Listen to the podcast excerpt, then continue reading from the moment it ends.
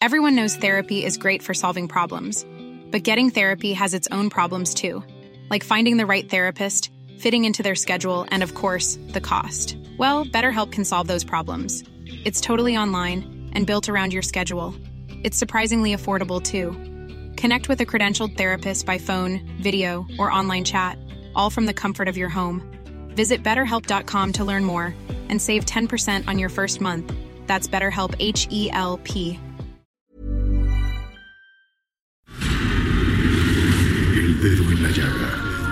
Había una vez un mundo en el que nadie creía. Un país de historias inexplicables. Una nación con personajes asombrosos. Santo Tomás tenía razón. Hay que ver para creer. El México increíble. Las verdades que duelen. La voz de los que callan. El dedo en la llaga. Infórmate, diviértete, enójate y vuelve a empezar.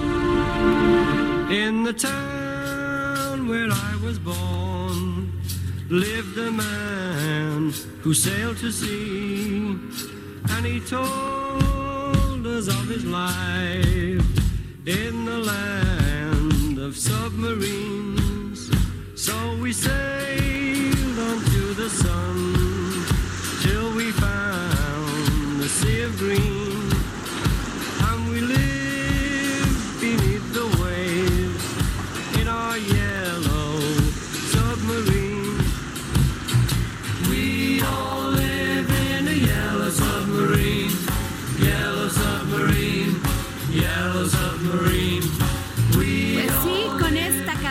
de Yellow Submarine de la banda británica The Beatles, pues empezamos este lunes 13 de enero del 2020. El dedo en la llaga. Le doy una gran, gran saludo a la jefa Andrea, que siempre es un honor tenerla aquí, y a Jorge Sandoval. Muy buenas tardes, ¿cómo están? Por favor. Andrea. Hola Adri, hola Jorge, hola a todos, a todo el auditorio. Hoy sí creo que ya es el lunes, el primer lunes ya, ya en serio, ¿no? De, de trabajo y de todo. Sí, ¿no? ya sé, sí, Ya, como que sí. no, pero la semana pasada estuvo muy cañón. Pero si te volaste la semana pasada, más o menos todavía en la fiesta o algo, pero ya este lunes ya es bienvenido. o regresas a trabajar o te quedas sin trabajo. Sí, ya este lunes ya tiene ambiente de, Y arrancar con una canción de los Beatles, Qué sobre todo esos Sí, Yellow ¿qué Submarine, tal? te anima, Divina, ¿no? te Sí. anima. Hay que empezar bien, con mucha emoción, este, que vengan los políticos y que nos quieran decir que se va a acabar la, la- el mundo, no nos va a importar porque nosotros somos felices, ¿verdad? Sí, así. Oye, y quiero decirles que hoy cumple nuestro queridísimo amigo y compañero periodista Oscar Mario Salud, este Oscar Mario Beteta, y le mandamos un gran saludo desde aquí, desde los micrófonos del Heraldo Radio y de sus amigos Andrea, Jorge y Adriana Delgado. Pues muy bien, pues empezamos. Fíjense que qué terrible Andrea, jefa Andrea, todo este tema de Torreón Muy. es terrible y yo quiero compartirles el día de hoy aquí en el dedo en la llaga una reflexión que me llegó por estos WhatsApps que te llegan, ¿sí? Y que me pareció muy conmovedora. No sé quién es el autor, pero sí la quiero leer porque me hizo reflexionar y analizar muchas de las cosas que no hemos hecho y que debemos de hacer, no solamente por nuestros hijos, sino por todos estos niños y niñas que no sienten que les estamos cumpliendo. A la memoria del pequeño José Ángel y de la Miss Mari. José Ángel, todos en tu comunidad, en tu estado y en tu país nos quedamos muy consternados por tu decisión, decisión que sacudió de golpe nuestra realidad. Muchos juzgan la manera de tu pequeña persona haciéndote ver como un abominable asesino. Pero otros te creemos víctima y nos sentimos culpables de no haber hecho lo correcto contigo. Culpables por no entenderte y ser parte de una sociedad violenta, corrupta y disimulada. Perdiste a tu mamá, que quedaste a cargo de tu abuelita y que tu papá poco te visitaba. Supe también que pasabas por un, un mal momento en la escuela y que eres un niño muy y que eras un niño muy aplicado. Nadie te escuchó. Nadie puso atención. Nadie te tendió la mano. Te fallaron los tuyos y te fallamos nosotros. Te faltaron amigos y hoy te sobran juzgadores. Los políticos y funcionarios culpan a los videojuegos, a la música o al YouTube. Siempre que pasa algo, nadie se hace responsable y todos culpan a todos. Eso sucede pequeño cuando la cobardía nos gana. ¿Cómo llegaron esas armas tan potentes a tus pequeñas manos? ¿Cómo aprendiste a usarlas? ¿Quién te entrenó? Son preguntas que los fiscales y peritos se hacen, pero yo me hago una que va antes de todas estas. ¿Alguien te dijo que te amaba hoy por la mañana? ¿Alguien te dijo que eras importante? ¿Alguien te hizo sentir especial? Tengo dos hijos más o menos de tu edad, más o menos de tu edad, y con ello, con lo que hoy pasó, me dejas una gran tarea para con ellos y para con los demás. No eres un niño malo, no fue tu culpa y debes descansar en paz. Yo voy a pedir por ti, por tu descanso, porque Dios sabe de tu inocencia y tiene bien claro en dónde están los responsables y los culpables, que en realidad somos todos aquellos que lo pudimos evitar, pero estuvimos muy ocupados en cosas sin importancia. Descansen en paz tú y tu maestra. Mi solidaridad con las familias de la escuela. Dios le dé salud a tus compañeros y a nosotros inteligencia para entender que el amor que te negamos fue campo fértil para que creciera el odio y en eso nada bueno florece. Duerme, duerme, José Ángel. Yo nunca dudaré de tu inocencia.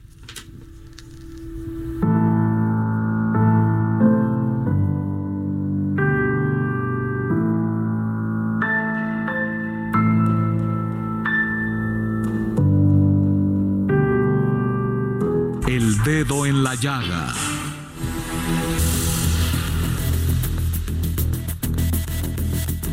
Nos vamos a otro tema y tenemos en la línea a la diputada Patricia Terrazas, diputada federal por el PAN, presidenta de la Comisión de Hacienda y Crédito Público. Y le pedimos que nos tomara la llamada, jefa Andrea, por todo este tema de los nuevos impuestos que vienen para este año a bebidas azucaradas, eh, este, cigarros, que Jorge Sandoval aquí está sufriendo ya. Sí. Pero bueno, a ver, diputada, muy buenas tardes. Hola, muy buenas tardes, Andrea Adriana, muy buenas tardes a todo tu auditorio. Pues aquí, este, pues debo decir algo muy importante. Mira, hay cambios, sí, hay cambios importantes, sobre todo como tú lo comentabas, en bebidas azucaradas, en cigarros, en alcohol, en en combustibles, en el en, en el jet a combustibles. Y aquí lo que más sorprende es porque en las promesas de campaña del presidente se había dicho que lejos de aumentar la gasolina, que se iba a desaparecer el, el impuesto especial sobre producción y servicios para pa- para, para que no estuviera más cara la gasolina, que se iba a rebajar, que se iba a descontar, etcétera. Pero bueno, pues al final del día nos encontramos que se actualiza.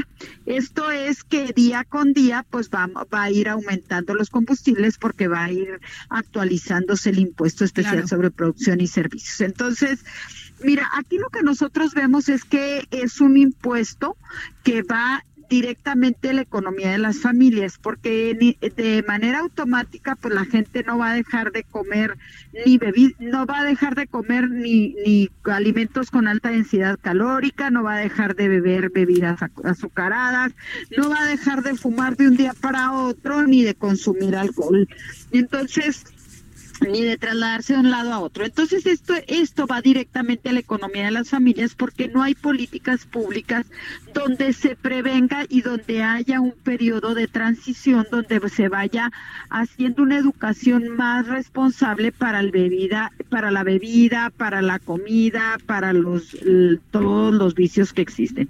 Entonces, este tema de las actualizaciones del impuesto especial sobre producción y servicios, pues si no lo llamamos como aumento de impuestos, yo no sé cómo llamarlo, porque al final del día, pues sí va a impactar contra Claro, la y ya- y economía de, claro. de los mexicanos. Diputada, sobre todo quiero preguntarte algo que la gente creo que en, en, las pláticas de café entre los impuestos y lo de las bolsas de plástico nos estamos volviendo locos. Ah, sí, Porque claro. por un lado, lo que también hay es como este incremento de precio que puede ser inflacionario, que puede ser por decisión de, de las empresas y se suma a los impuestos. ¿Cómo están evaluando, diputada, este, este impacto? O sea, la gente les está echando la culpa a ustedes, literal, de, de todo el tema de los impuestos cuando parece que sí hubo una subida en los precios de muchas de las cosas cotidianas que compramos.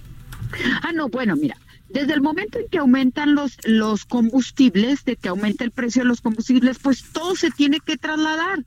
Y lo que pasa es que el impuesto especial sobre producción y servicios es un impuesto trasladado. En todo producto tiene ese impacto, porque todo lleva combustible o para producirse o para trasladarse la mercancía y todo va inflacionario, porque acuérdate, por ejemplo, el IEPS va en base al valor del producto. Cuando lo fabricas, pues ahí ya lleva un, un, un precio. Luego, cuando le, lo vendes al primer enajenante, pues ahí ya le aumentas la parte de la ganancia, porque la parte, cuando tú lo vendes, por ejemplo, es un producto que, que sale de la fábrica en 100 pesos. Le vas a dar el prim- la primera enajenación, lo vendes en 110. El impuesto ya va sobre los 110, no sobre los 100. Entonces va, va de manera espi- eh, eh, en espiral, va creciendo el precio del producto. Entonces, evidentemente, pues si es una materia prima de algún otro producto, si es, por ejemplo, el azúcar, de, de algún otro producto, si es de- en muchísimas cosas, pues va aumentando el precio. Igual en el precio de las gasolinas, los combustibles, pues todo se tiene que ir, todo te impacta en todo producto que tú consumas. Entonces, si hay una inflación que pareciera que no existe inflación, pero a la hora que tú te acercas al mostrador de un, del pago de algún producto, pues ya no te cuesta lo mismo que te que pagabas en diciembre a lo que pagas ahorita en enero. Y pues, si es la papelería, pues la papelería se tuvo que transportar y ya te va a costar más el costo de reposición. Diputada- Si es un vehículo, todo te aumenta, todo te Claro, aumenta. diputada, y este estamos hablando con la diputada Patricia Terrazas, diputada federal por el PAN y presidenta de la Comisión de Hacienda y Crédito Público. ¿Qué opinión le merece esto que que este comentó Mario Delgado? Que dice que básicamente los impuestos también que se están que se están dando en en los estados es, es un pretexto de los gobernadores en su mayoría del PAN para promover nuevos impuestos porque dicen que se les recortó. ¿No? Mira, es que es bien difícil y déjame te digo algo. Porque mire, déjeme decirle, déjeme decirle, este, el de, por el de Jalisco, que ese no es de usted, aumentaron el costo de refrendos y licencias, pero los demás, la tenencia, este, y otros impuestos, ¿eh? Inclusive el gobernador de Baja California, Jaime Bonilla, aseguró que lloran peor que un puerco atado en un cerco. Que eso de ¿Cómo, la, cómo eso- ve- qué eso opinión le merece? Esa es una, mira, de veras, es una falta de respeto increíble la del pillo de Bonilla, porque es un pillo, o sea, llega a la gobernatura con estrategias y, artimañas terribles para la población, porque nadie votó por él por cinco años, sin embargo se planta a la fuerza a ser gobernador. Pero además, fíjate cómo se refiere a la gente que genera riqueza y que genera empleo. Imagínate nada más tú la falta de respeto de esa persona. Eso no es más que falta de respeto. Pero- pero el por su tema- falta de educación. Claro, diputada, pero el tema también es que los otros gobernadores que está, están subiendo impuestos y están grabando, pues, por qué. eh, también lo mismo, pero además eh, la tenencia, que dijeron que no se iba a dar en sus campañas, dijeron que no iba a haber ningún impuesto más, y ahí van las tenencias y van otros, y ponen como pretexto que pues no les dieron el suficiente dinero en el presupuesto de egresos. Mira, te explico por qué. Normalmente los estados obtenían dos partidas y eran muy importantes. La primera es la de participaciones, que esa va dentro de una fórmula. Y esa fórmula reparten, eh, reparten el ingreso de la federación. ¿Qué es esto? Obtienen ingreso por impuestos y eso va en una fórmula y se reparte a varios factores. Se reparte de acuerdo a la población, a la producción de riqueza, a varias cosas. Pero bueno, en base a esa fórmula se reparte el dinero y hubo dos recortes importantes. Uno es le bajan los impuestos a Pemex. En automático, si Pemex paga menos impuestos, pues hay menos impuestos que repartir a los estados. De ahí hubo el primer recortón a los estados. Y el segundo es que baja la, es, baja la recaudación. ¿Qué es esto? Si no hay ingresos recaudatorios, si no hay impuestos, si no se están pagando los impuestos porque la economía está estancada, y eso pues no lo digo yo, lo dice todo mundo porque la economía está estancada, no está creciendo, no hay pago de impuestos, ahí es el segundo recortón, porque esos impuestos que normalmente llegaban a la fórmula y se repartían a los estados, pues tampoco. Entonces, esas son dos partes importantes de la fórmula. Pero además, en el en el ramo 30, en el ramo 23, que era un ramo que se que se ejercía para eh, y era discrecional, ¿eh? o sea, esa parte sí la tenemos muy clara, era discrecional, pero se repartía a los estados para hacer obra pública, para hacer algunas otras cosas, y ese ramo también desaparece. Entonces, le cortan por los impuestos, por la fórmula, le cortan por el ramo 23. Pero hay otra parte importantísima por lo que le recortan. Le recortan el fondo minero, le recortan el fondo al turismo.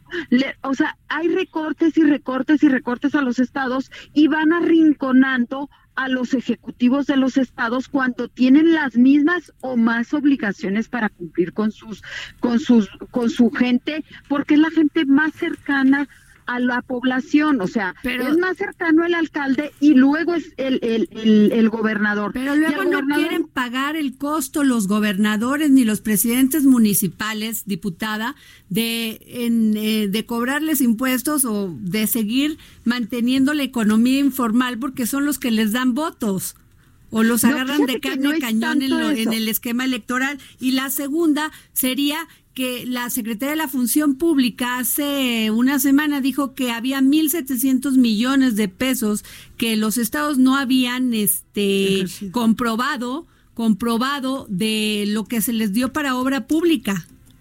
Mira, yo creo que hay muchas cosas que sí hay que revisar y, revisar detenidamente. Por ejemplo, hay muchos estados que los dejaron extremadamente endeudados. Entonces, le dejan todas sus participaciones se las dejan para pago de deuda. Una. Luego, ¿cómo pagas lo elemental del Estado? ¿Qué salud, educación? O sea, ¿no le vas a dar mantenimiento a tus hospitales?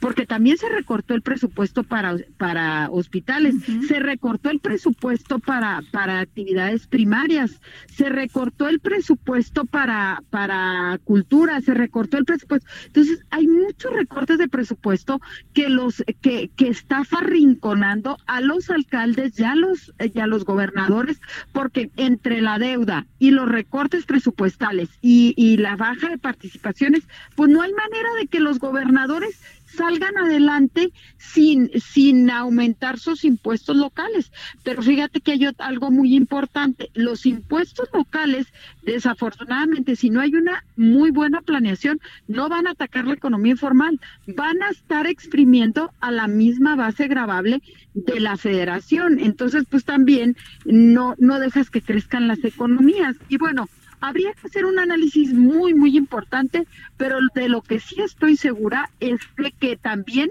los alcaldes no les están dando ningún proyecto, porque tú lo puedes ver en el presupuesto, no hay ningún proyecto para los alcaldes de obra pública, no hay ningún proyecto para las entidades federativas y son nada más los proyectos del presidente. Entonces, pues ahí es donde, donde todo cobra alguna alguna razón de ser porque están generando impuestos nuevos. La tenencia efectivamente se peleó muchísimo y fue a lo mejor error o fue acierto, pero al final del día ya los ciudadanos ya pagan otro tipo de impuestos que no se llama tenencia, se paga, se paga derecho vehicular u otro nombre, pero pues eh, al revivir la tenencia pues están pagando doble impuesto. Entonces, te digo, hay que hacer un análisis por entidad federativa, pero con muchísimo respeto a los ciudadanos y con muchísimo respeto a los que generan riqueza en este país. Oye, diputada, a mí ahorita se me está cruzando un, un tema, porque tú eres también muy activa en el PAN y estás en, en, en el Congreso. Ahorita mencionaste algo que es salud, ¿no? De les recortaron los recursos a salud y cómo lo vamos a, a, enfrentar. Tus gobernadores, por lo menos los del PAN, eh, no van a firmar este pacto de, del, del INSABI con, con el nuevo formato este de salud universal de Andrés Manuel. ¿Qué está pasando ahí, este diputada? Mira, yo creo que no son las condiciones correctas. No es no firmar por no firmar, sino porque al final del día te dejan la carga a los estados y te dejan sin recurso. Y al final del día, pues con qué le respondes a los derechohabientes. Hay otra cosa también muy importante y es un mensaje muy claro que está dando el presidente. Dice el presidente en las mañaneras, si tú lo has podido escuchar porque sé que son personas muy, muy informadas, dice que se le va a dar el servicio sin ningún costo a todos los, a todos los usuarios del servicio médico en este país. Pues permítanme tantito, nomás aumentenle el presupuesto y por supuesto que se les va a atender. Pero si no hay presupuesto, pues ¿cómo se atiende a las personas? Si al final del día todos requieren de servicios de salud en algún momento de nuestra vida. Estamos requiriendo de servicios de salud, pero si no hay condiciones, pues ah, también despidieron a la gente que estaba en el Seguro Popular sin sus derechos adquiridos, sin respaldarle sus derechos adquiridos. Sí, eso sí los dejaron en total incertidumbre, los dejaron en total incertidumbre. Llegan los los usuarios del, del Seguro Popular y ya ahora ya no existe el Seguro Popular y tampoco se echó a andar una una póliza que, que, que fuera yo no estoy yo no estoy diciendo que es bueno o que es malo. Yo lo que estoy diciendo es que entró de un día para otro sin ninguna planeación sin reglas de operación sin presupuesto. Pues dices oye pues cómo se está gobernando este país o sea, o sea digamos que, que, que en un blanco y negro si no les dan presupuesto no firman el nuevo formato de salud. Pues no hay no hay manera porque pues se le estarían dando el, el, tiro en el pie y al final del día son los que están cerca de los ciudadanos. Entonces dices tú, pues cómo le cómo le doy una medicina, cómo le pago a un médico, cómo pago un estudio si no tengo con qué? O sea, ¿hay un estimado, diputada, de cuánto necesitan? Sí, fíjate que son casi 700 mil millones de pesos. Wow, wow, eso es mucho dinero. Sí, pues, es mucho dinero. 692 mil millones de pesos. Y es mucho dinero para Imagínate. platicarlo en enero, ¿no? Cuando venimos de dos meses de que se hizo el presupuesto y como dices, se salió de control el tema y la verdad es que en enero yo no veo la forma en la que Hacienda pueda reubicar 700 mil millones de pesos. No, y los que no, están sufriendo pues son la gente. Sí. La gente los sí usuarios, y deja tú, son los más pobres de los pobres, porque sí. quien acude y quien hacía uso del, ser, del, del seguro popular, pues era la gente que no tenía posibilidad ni de un seguro social, ni de un ISTE, ni de una póliza de un seguro particular. O sea, imagínate no nada más, o sea, y ahorita que los tengas esperando y, y, con una enfermedad, porque la gente no acude a un hospital para ver si tiene o no tiene algo, o sea, acude porque ya se sintió mal y porque ya tiene Así un padecimiento. Es. Sí, ese es un tema pendiente terrible, porque lo hicieron, pues, piensa, a veces se piensa que en el camino se van acomodando las calabazas, pero cuando no, se no, trata no. de salud, no se puede poner eso en riesgo. Y fíjate que nosotros lo advertimos, de hecho nosotros votamos en contra, se les dieron argumentos, nosotros fíjate que estuvimos con el secretario de Hacienda algunos meses antes, estuve yo con el diputado Héctor Jaime Rodríguez Barba y con mi coordinador, con Juan Carlos Romero Hicks. Estuvimos ahí en Palacio Nacional con el secretario. Se le dieron 13 motivos por los que no convenía hacer el cambio y el secretario de Hacienda en ese momento nos dijo, va a cambiar solo de nombre, siguen las mismas reglas, pero pues te das cuenta que entra en enero y que las reglas cambian. Claro. Y esto es súper difícil que nosotros, mira, de veras es una impotencia tremenda porque mucha gente por ser diputado acude a ti y ¿qué le resuelves cuando ni siquiera hay reglas claras para la entrada en vigor de este, de este tema? Sí, definitivamente es cierto. Pero bueno, pues muchísimas gracias, diputada, por habernos tomado la llamada aquí para el dedo en la llaga. Se lo agradecemos. Agradecemos a Patricia Terrazas, diputada federal por el PAN, presidenta de la Comisión de Hacienda y Crédito Público. Muy buenas tardes. Al contrario, gracias. muchas gracias a ustedes. Gracias, Muy buenas tardes. Gracias a todo tu auditorio. Hasta luego. Gracias. Y bueno, pues nos vamos a un corte. Aquí estamos, sí, en el Heraldo Radio y nos está usted escuchando por muchas, muchas frecuencias. Regresamos del corte. In the town where I was born lived a man who sailed to sea, and he told us of his life in the land of submarines. So we sailed onto the sun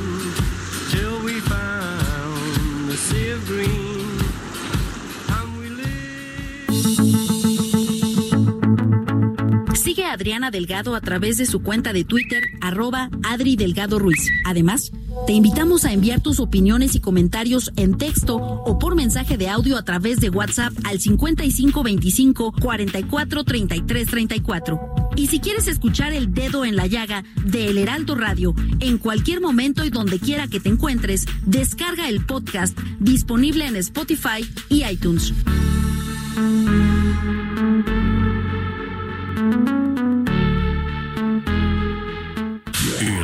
Radio.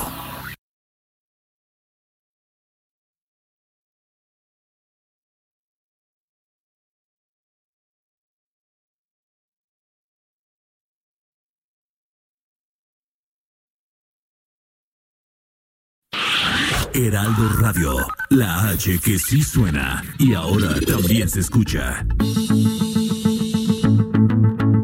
Sigue a Adriana Delgado a través de su cuenta de Twitter, arroba Adri Delgado Ruiz. Además, te invitamos a enviar tus opiniones y comentarios en texto o por mensaje de audio a través de WhatsApp al 5525 44 33 34. Y si quieres escuchar el dedo en la llaga de El Heraldo Radio en cualquier momento y donde quiera que te encuentres, descarga el podcast disponible en Spotify y iTunes.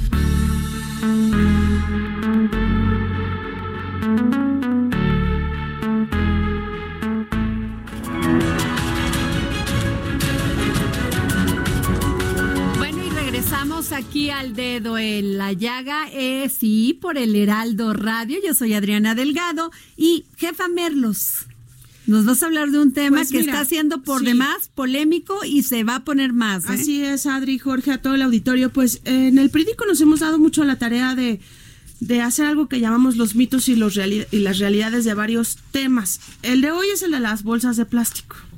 Porque hace rato lo comentaba, son temas de café. Nos entran muchísimas dudas en torno a qué va a pasar con el tema de las bolsas eh, de plástico. Si a mí me vas a poder este, multar o no, o solo al que las vende. Y entonces descubrimos, Adri, que hay todo un universo paralelo en torno al plástico y lo denominamos la guerra por el plástico. ¿Qué está pasando ahorita? Tenemos un- una estadística que nos, que nos dio el gobierno federal y que los concentramos también en la Ciudad de México, de que por lo menos en la Ciudad de México queremos o se quiere ahorrar 4.485 toneladas de desechos al día. O sea, con la restricción de las bolsas de plástico nos estaríamos ahorrando 4.000 toneladas de basura al día. Es, es inimaginable el número, este, la proporción y con todo lo que sufrimos eh, el asunto de la basura. Pero, ¿qué ramas tenemos? Bueno, tenemos a los distribuidores de las bolsas de plástico, que sí, nosotros podemos decir que qué mal, que el plástico contamina, pero hay gente que vive de eso, Adri, y no podemos cerrar los ojos a, a que No, hay bueno, es una familias industria de más hay- de exacto. 70 mil personas. Y que les vas a hacer un este y un antes y un después Claro. en su vida que está bien, pero que sí tendríamos que, que mirarlos, que voltearlos a ver y no juzgarlos, porque la actitud ahorita de la gente es como de juzgar, ¿no? ¿Qué estamos haciendo con, con esas familias? Pues resulta que tenemos a la, a la Mercelia y a la central, a la central de abastos, perdón, llenas de bodegas de plásticos y de bolsas Sí. de basura. ¿Y qué Hay van a más hacer? de 20 millones Como de quiera las toneladas tienen que de tirar. plástico.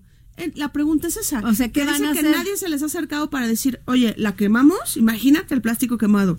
Oye, este, ¿la abandonamos? ¿La tiramos en un bordo? No, no, no, este, no. ¿O qué hacemos? Porque es eso, como nadie los está volteando a ver, todo está siendo como al fregadazo, Adri, ¿no? Este de... No, y sin explicar por, o sea, cómo, cuándo, dónde, o sea, no solamente afectan a los, bueno, pues a la industria, también a la gente común y corriente, pues va, llega y no sabe cómo llevar sus... Oye, si tienes que andar caminando 20 cuadras, porque hay mucha gente que va llevando sus cositas en su bolsa, no tiene que andar cargando todo el día la, la bolsa del mandado. Efectivamente, piensan que... Y, los pañales y los pañales, o sea, no, los pañales y el unicel y este y las bolsas de basura, ¿no? Este, las botellas de agua, el PET, todo eso no lo Como si fuéramos Berna Suiza, un ¿no? Pañal. Porque tú te puedes imaginar a todas las comunidades pobres que existen aquí en la Ciudad de México, todo lo que nos rodea, toda esta gente que no puede que gana muy poquito dinero y va a tener que destinar todavía más dinero en su basura cosa que no puede disponer de. Pero además tú puedes comprar bolsas en el súper y meter ahí tu basura. No entiendo cuál va a ser el.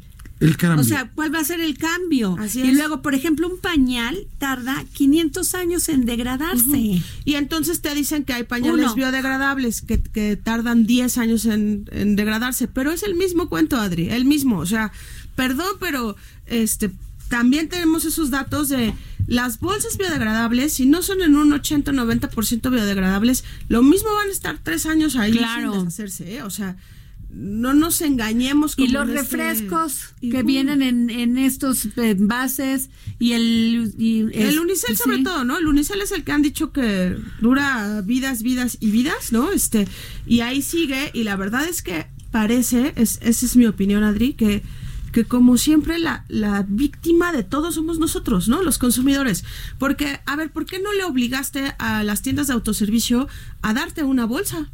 O sea, ellos tendrían que hacer como en Estados Unidos o en Europa que tener una bolsa de papel, ¿no? Claro. No, o sea, toda la responsabilidad la tiene el, consumidor. exacto. Y que hay ahí también, pues los adultos mayores, 33 mil adultos mayores que andan de cerillos en los supermercados y que ahorita no están recibiendo dinero porque es muy triste su, no sé si han ido recientemente al super, yo lo cuento porque me pasó. Terrible, eh, terrible. ellos lo que agarran es, o sea, la cajera agarra tu ah, botella de agua, ¿no? Este, la marca, la pone al lado y el señor adulto mayor agarra la botella y te la da en la mano. Y eso ya es casi limosna, ¿saben?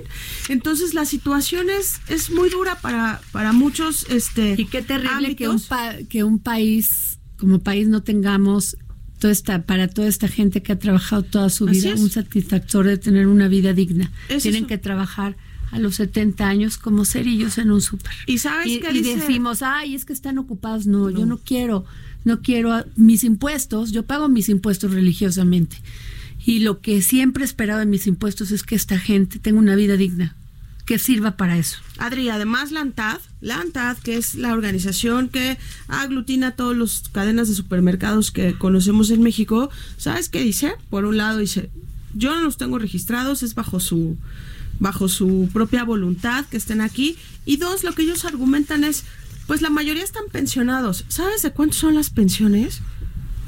Son 2.800 pesos bimestrales. No, es una barbaridad. Para alguien que ya no puede caminar, que se le hinchan sus piernas, que y tiene además problemas con de esos salud, nuevos impuestos, güey. que tiene abandono, que tiene tristeza, que tiene esperanzas rotas en ese aspecto y que ahora la verdad es que sí hay campañas en, en redes sociales que dicen pues dale 10 pesos al, al, al, que te ayuda en el súper, aunque ya no te ayude a empacar, porque lamentablemente en esa cadena de, de cosas impensables que le pasan al adulto mayor y que ojalá no nos pase a nosotros porque todos vamos para allá, ¿eh? Claro, así es. Entonces, bueno, hay varios temas Habemos también. algunos que ya estamos. Ah, no.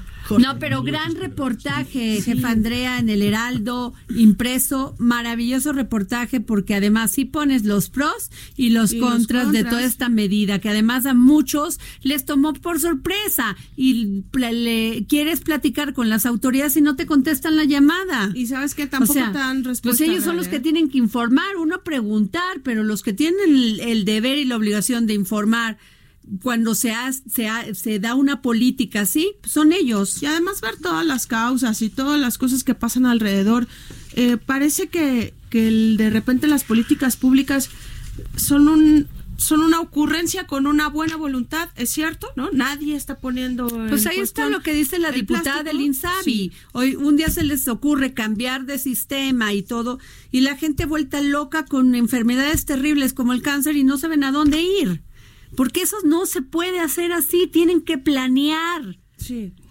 Y la verdad es que tampoco puedes cruzar tus guerras políticas. En claro. Y las decisiones tienen que cruzar por, por los tres este, niveles de gobierno. Totalmente. Porque si 21 estados, como señala el gran reportaje que hicieron aquí en el... Sí, no, es una maravilla de reportaje. porque cuando lo ves así la radiografía... Lo pueden buscar dónde? En el Heraldo, en, la, página, ¿no? del Heraldo, ajá, que ya cambiamos de dominio, ahora somos elheraldodemexico.com. Muy bien. Ya, ya incluimos el artículo. Pero sí, hay 21 estados que la verdad es que hacen leyes, la palabra es marrulleras.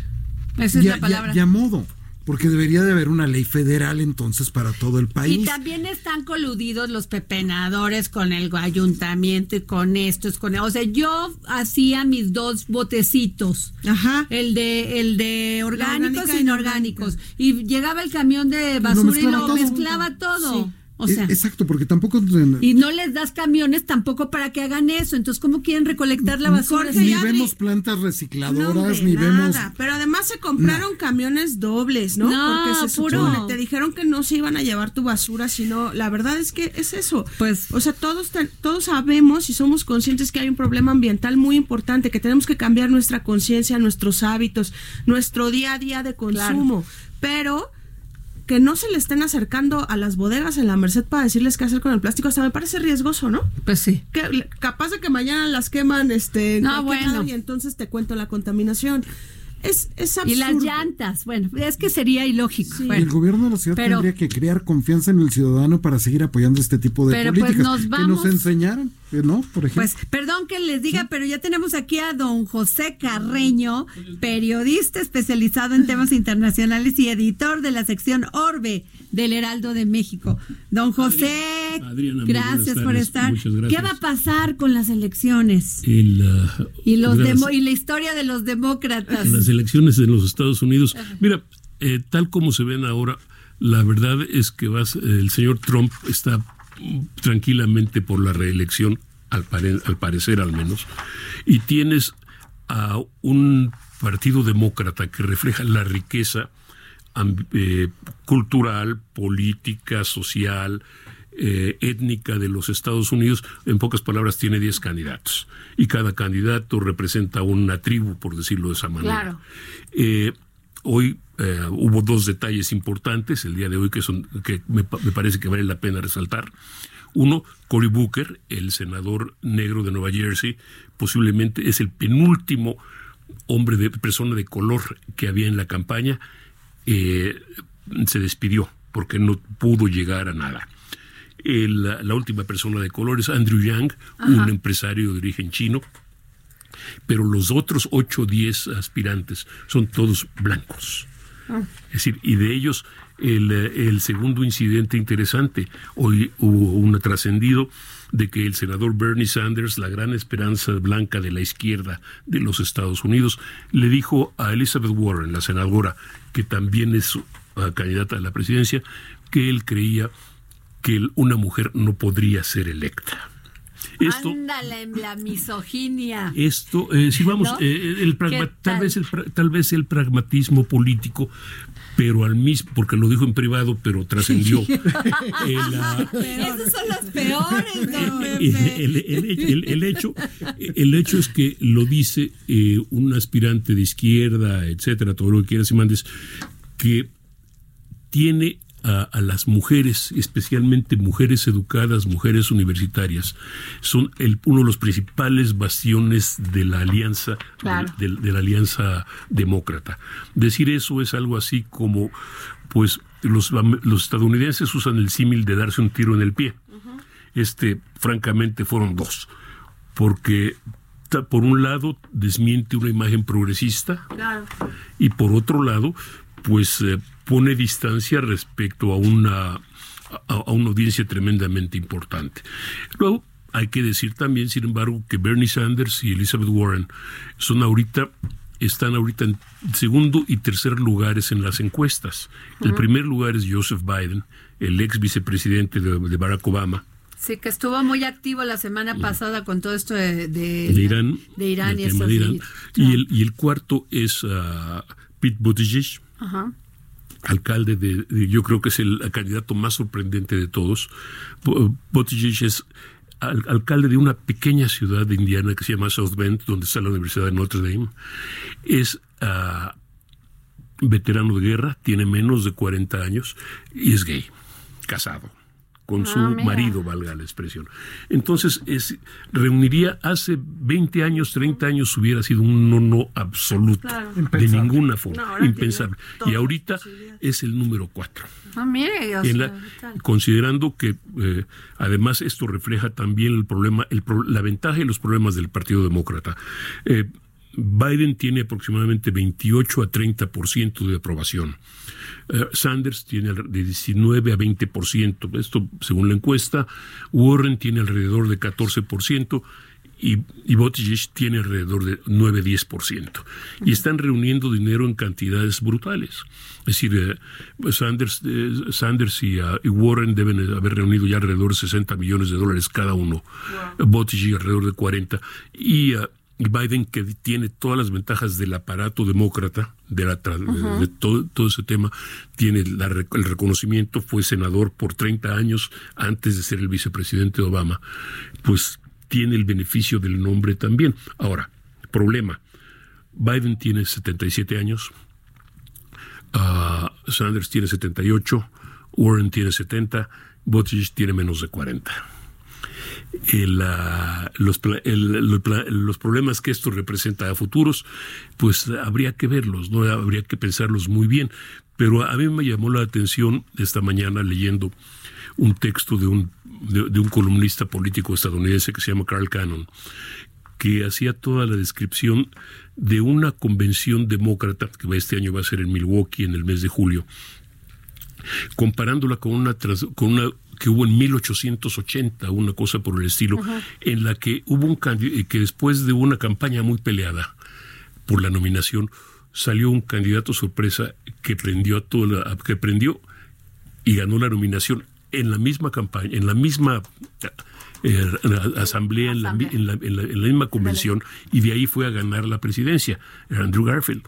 El, ah, eh, Carl habla esta vez de la posibilidad de, bueno, si después de una gran campaña en la que todo el mundo va a estar peleándose y se están peleando, pegando con todo, la verdad sea dicha, ah, existe la posibilidad de por qué no, él, él teoriza, Nancy Pelosi se dirige a la asamblea, ¿ah? a la asamblea reunida el día segundo o tercer día de la, campa- de, de- de la, de la, de la convención y para decir, bueno, eh, si estamos en esta situación, estamos así, así, así, pero permítanme presentarles a alguien que yo creo que vale la pena que recuerden.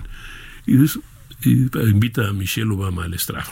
¡Wow! Michelle Obama es considerada como la suma santa, valga la expresión. ¿Esto quién lo hace, don Pepe? Eh, Nancy Pelosi. Es, eh, según la teoría Ah, de, ok. ah, de Carl Cannon, que, que es muy interesante porque decir, Ah, ah, ok. el, eh, y, y Michelle Obama eh, sale, eh, empieza con una frase que es muy ah, representativa de lo que los demócratas esperan de los Obama. Esto es, cuando ellos, nuestros adversarios, usan argumentos bajos, nosotros vamos arriba Claro.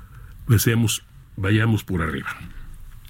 Y dice él, dice, dice Carl, habría que pensar la posibilidad de que Michelle ganara la candidatura demócrata. Y la realidad es que, aunque ella ha dicho ciertamente que de ninguna manera que no quiere saber ni enterarse de la política, la realidad es que si hay una persona que pueda unificar a todas las tribus demócratas, Sería, sería sería Michelle Michelle Obama. Obama.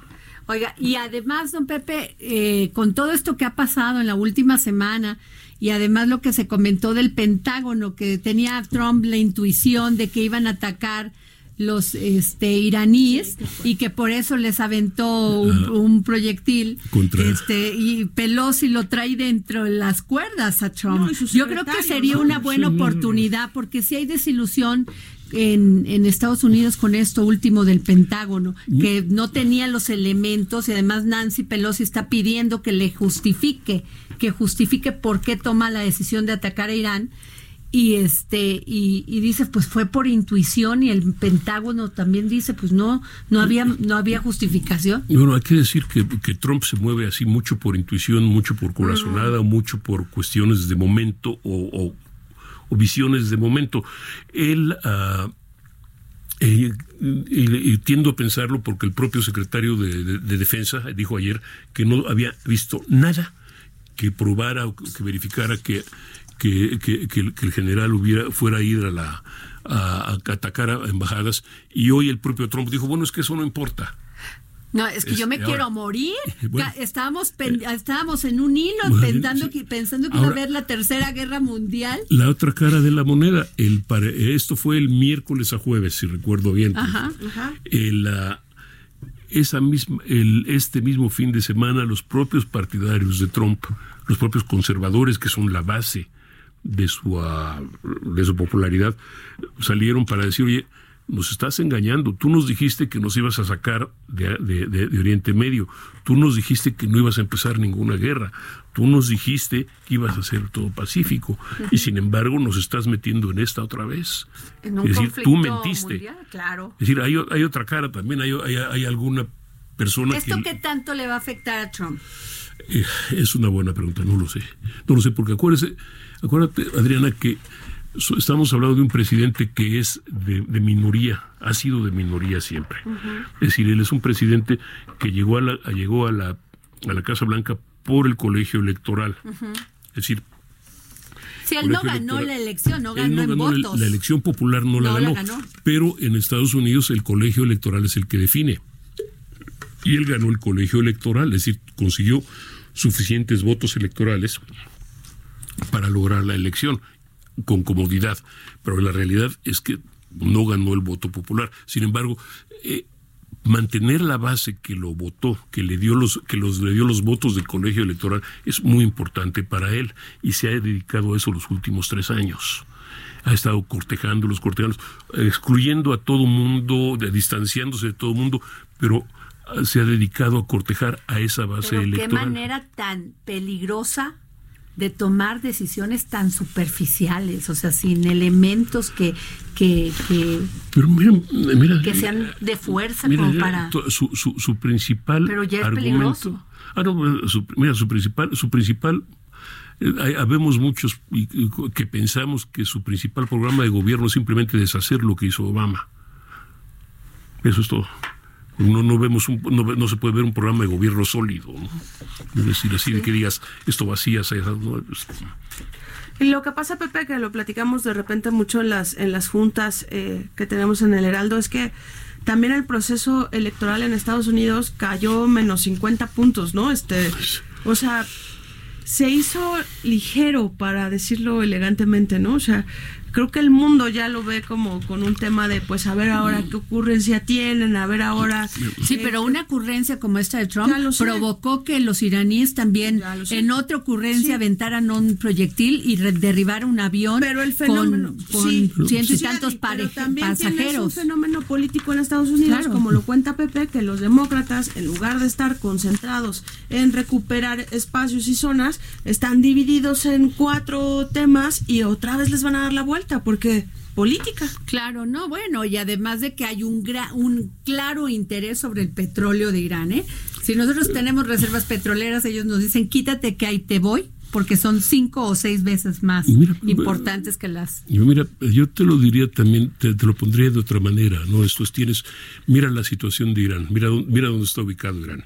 Uh -huh. Es el Golfo Pérsico, Estrecho de Hormuz. Por el Estrecho de Hormuz pasa la tercera o cuarta parte del petróleo mundial. Claro. Sea de Irán, de Arabia Saudita, de sí. Kuwait, de Qatar, de los Emiratos Árabes. Estratégicamente es, es vital. Clave. Entonces, sí, la, la, Armada de Estados Unidos está ahí y puede cerrar el estrecho de Hormuz al petróleo iraní, pero los iraníes también pueden cerrar el estrecho de Hormuz al petróleo de los demás. Es, es, es un juego geopolítico por propiciado digo, por Pepe, Trump, además, en este caso. El tema de se me ocurrió, intuí que me iban a atacar, ¿cómo? Qué tema, o sea, y que los y que los norteamericanos lo acepten así de fácil. hay grupos que lo aceptan así de fácil, pero como relató Andrea, hay gente, mucha gente dentro de los Estados Unidos que están absolutamente preocupados, absolutamente nerviosos y absolutamente opuestos. ¿no? Esto es, hay en las manifestaciones en contra de la, de, la guerra, de, la guerra fueron inmediatas también. Es, vamos, un, sería un error echar a todos los estadounidenses en un solo calcetín, ¿no? Es decir, eh, porque hay una oposición muy fuerte. Tú señalaste Pelosi, le está pidiendo explicaciones. Ah, lo trae loco a Trump, ¿eh? Pelosi me encanta. Lo trae loco, apenas se para tantito del impeachment. ¿no? Va, viene y a ver, y le para la, la, posibilidad de que vuelva a ejercer un acto así, ¿no? Ya lo ataron medio de manos. Mm, Entre quiero pensar que sí, pero mira, aunque se dice que el presidente de los Estados Unidos tiene muchos límites legales, el hecho también es que Trump no lo respeta no los ha respetado y ah, está todo ah, en todo momento tratando de rebasar o de ver hasta dónde puede llegar, ¿no? Insiste, insiste, insiste. Esa es parte de la política de Trump. Pues bueno, va a dar mucho que hablar este tema, don, don José Carreño. Eh, y bueno, los quiero, los quiero invitar para que recibamos esta llamada de Gonzalo Lira Galván, especialista en cine y colaborador del Heraldo de México. Eh, Gonzalo, Gonzalo, bueno, Gonzalo, ¿cómo estás? ¿Nos escuchas? Yo sí les escucho. Oye, pues cuéntanos este todo sobre estas nominaciones de los Óscares. Pues mira, eh, la película más nominada eh, hace historia, que es eh, El Guasón Junker, creo que es la primera vez que una película inspirada en algo que en una historieta se lleva tantas nominaciones. Casi no te escucho, Gonzalo, se o escucha muy cortado, no te escuchamos. A ver si ya me A ver, por favor, no te muevas, sí, porque no se escucha. ¿Me escuchan mejor? Sí, sí, sí. Ah, ok.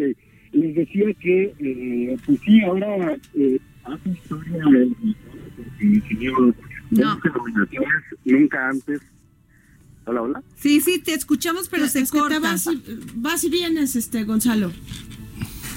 Eh, que es la, la, película que más nominaciones, el Joker. Exactamente. Más nominaciones, 11 nominaciones para el Joker o el Guasón, como, como se le conoce en, en México. Y bueno, también el estudio con más nominaciones es histórico porque es Netflix, ¿no? A pesar de que tanto la academia como festivales como Cannes eh, se han mostrado un poco todavía en contra de eh, darle un foro más grande a las películas producidas por esta plataforma, eh, pues ya 24 nominaciones toman en total películas como Los dos papas, Historia de un matrimonio, El irlandés, que, que bueno, pues de entrada vemos con Historia de un matrimonio que desde el 2008 no había habido una mujer que estuviera nominada dos veces en, una, en dos categorías distintas. Scarlett Johansson con su primera nominación, bueno, primera y segunda de golpe, está nominada como mejor actriz por Historia de matrimonio y mejor actriz de reparto por Jojo Rabbit. Hay dos mexicanos, un mexicano y una mexicana eh, nominados al premio de la Academia.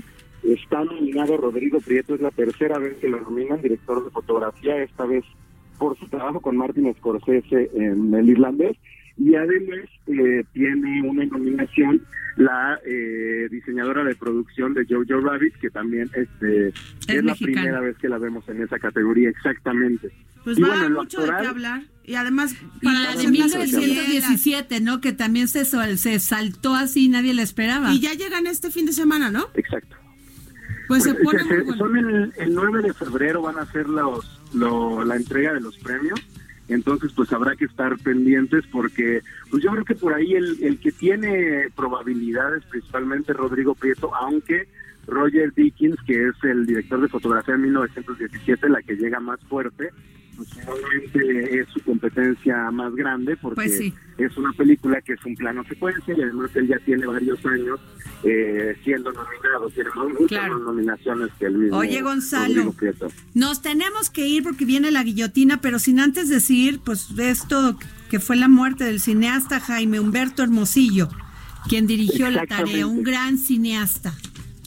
Un gran cineasta, un cineasta que siempre fue controversial, la verdad, y pues sí será una gran pérdida. Pues bueno, Gonzalo, se nos acabó el tiempo, ya sabes cómo es la guillotina de la radio. Muchísimas gracias. Ya se fue. bueno, pues soy Adriana Delgado aquí en el Heraldo Radio. Gracias, jefa Andrea. Gracias, Gracias, a ti, don a todos. Pepe Saludos. Carreño, Gracias. Jorge Sandoval. Nos vemos mañana aquí para seguir poniendo el dedo en la llaga. Esto fue El Dedo en la Llaga con Adriana Delgado. Heraldo Radio. La HCL se comparte, se ve y ahora también se escucha. Planning for your next trip? Elevate your travel style with Quince. Quince has all the jet setting essentials you'll want for your next getaway, like European linen, premium luggage options, buttery soft Italian leather bags, and so much more. And is all priced at 50 to 80% less than similar brands. Plus, Quince only works with factories that use safe and ethical manufacturing practices.